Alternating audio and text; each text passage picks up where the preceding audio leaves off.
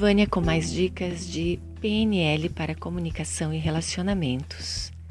Hoje a nossa palavra é muito pequena, é o E. O que o E faz nas nossas relações?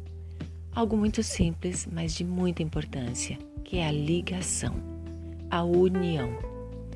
Você não percebe que às vezes geramos um clima muito disperso nos nossos ambientes de trabalho, na família, quando tentamos impor um ponto de vista.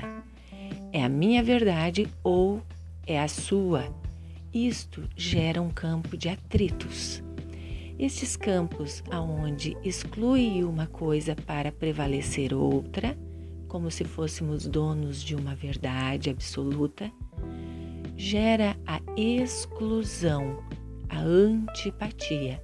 E o que nós mais queremos e que é necessário no mundo atual é o inverso, é a simpatia, a empatia, a inclusão e a cooperação, valores essenciais no mundo atual.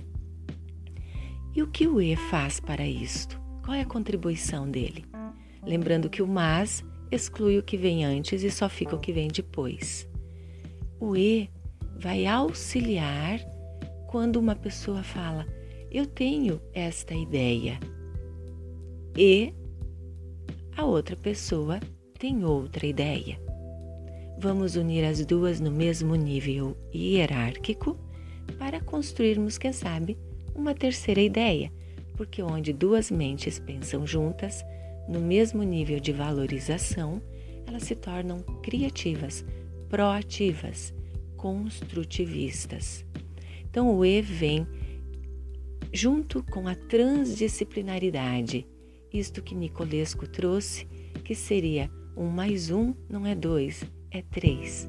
Porque quando eu junto uma ideia e outra, nós criamos uma terceira. Vamos fazer um movimento de inclusão transdisciplinar, porque o mundo está precisando urgente disto. Não é a sua ideia, nem a do outro.